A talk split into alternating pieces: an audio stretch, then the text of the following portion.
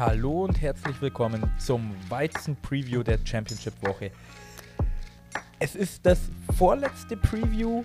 Es ist eine sehr kurze Folge geworden. Ich war wieder allein. Ich spreche kurz ein bisschen über die Spiele, tue ein paar Spieler hervorheben. Ich habe richtig Bock auf Championship-Woche und nach dieser Woche wissen wir endlich nach gefühlten fünf Monaten, wer in den Super Bowl kommt. Also, bis gleich.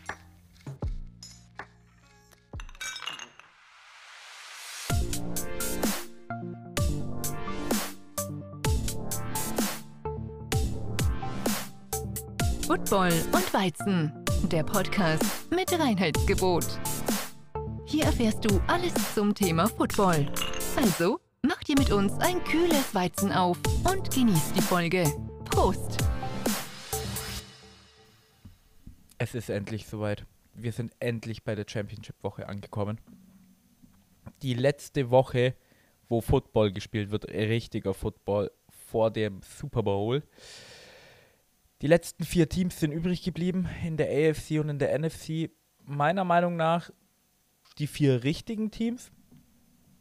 Es sind die Teams, die über die Wochen am besten gespielt haben, die wenige Schwä Schwächephasen hatten, die ihre Storylines hatten. Aber am Ende konnte man sagen, hey, ich glaube, es sind die richtigen. Und da kommen wir gleich zum ersten Spiel. Chiefs gegen Ravens. Die Ravens sind dreieinhalb Punkte favorisiert daheim. Wir sagen immer, Homefield Advantage sind ungefähr drei Punkte wert. Also sieht man schon, Ravens sind zwar daheim, aber nur mit null Punkten fast äh, favorisiert, wenn es auf neutralem Boden wäre. Und es wird ein geiles Spiel.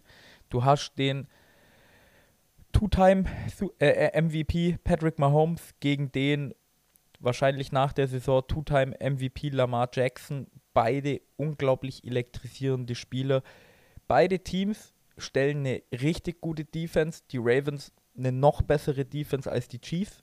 Beide benutzen das Laufspiel zurzeit und ihr hört es schon bei dem Spiel. Keine Ahnung. Ich werde diesem Podcast auch keine Picks abgeben. Ich halte den Podcast relativ kurz, aber das Matchup ist einfach geil du hast gute O-Lines auf beiden Seiten. Die Ravens mit ihren exotischen Blitzen. Ich meine, Mike McDonald heißt er, glaube ich, und Steve Spagnolo bei den Chiefs, ähm, die Defensive-Koordinatoren, die machen einen richtig geilen Job.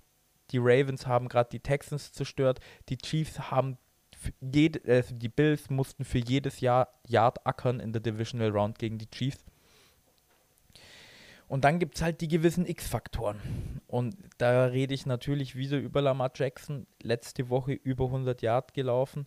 Ähm, sie haben viele Quarterback-Designed Runs gelaufen. War richtig schön anzusehen. Ähm, er macht das richtig stark. Er ist verdammt schnell. Er ist elusive. Er ist alles.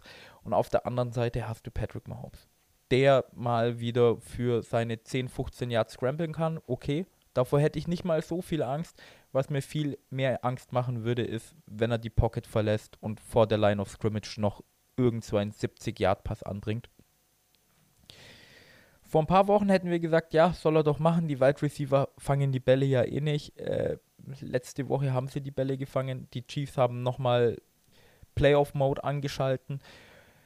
Und sie sind halt immer noch der König der AFC, wenn man die letzten Jahre betrachtet. Jetzt ist die Frage, ob die Ravens diesem Druck standhalten können oder eben nicht, weil die Chiefs, die waren hier schon, die haben alles schon erlebt.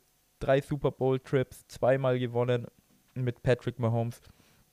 Ich würde sie nicht abstreiten. Vor ein paar Wochen hätte ich definitiv gesagt, ach Leute, die Ravens, die gewinnen das locker. Sie können es auch immer noch gewinnen, das will ich gar nicht äh, in Frage stellen, aber die Chiefs haben nochmal aufs Gas gedrückt. Und das sind einfach, so wie die letzten Wochen verlaufen sind, die zwei besten Teams in der AFC. Und ich finde es geil, dass sie sich im Championship-Game treffen.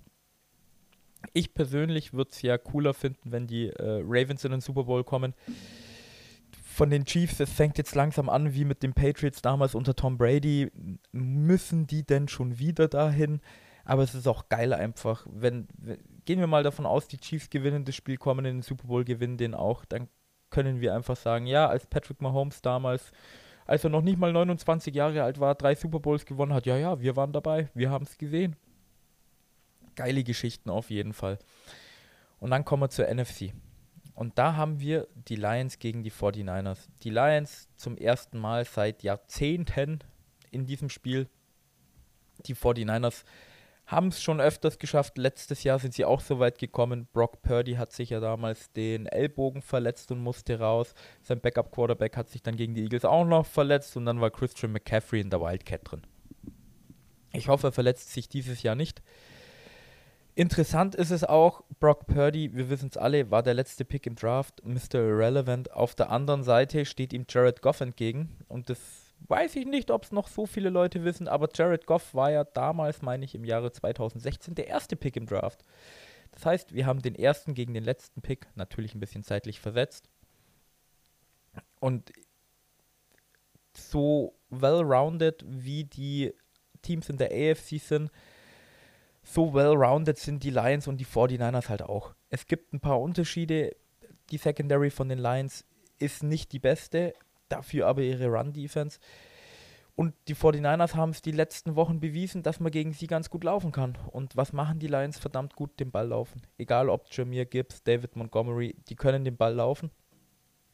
Jared Goff hat seine Fehler runtergeschraubt die letzten Wochen. Wenn ich ehrlich bin, Brock Purdy hat die letzten Wochen nicht so gut gespielt. Der muss definitiv eine Schippe drauflegen. Und was bei dem Spiel halt sau interessant wird, ist, was ist mit Debo Samuel? Du hast letzte Woche bei den 49ers gesehen, dass sie sich extrem schwer getan haben ohne Debo Samuel.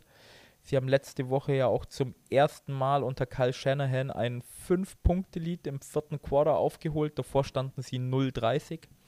Vielleicht gibt es ihnen nochmal den letzten Push im vierten Quarter, dass sie sagen können, ach, letzte Woche haben wir es doch auch geschafft, warum sollten wir es diese Woche nicht schaffen? Ich würde es persönlich den Lions gönnen. Also Lions Ravens Super Bowl würde ich richtig geil finden. Ja, ist die Frage, was am Ende gewinnen wird.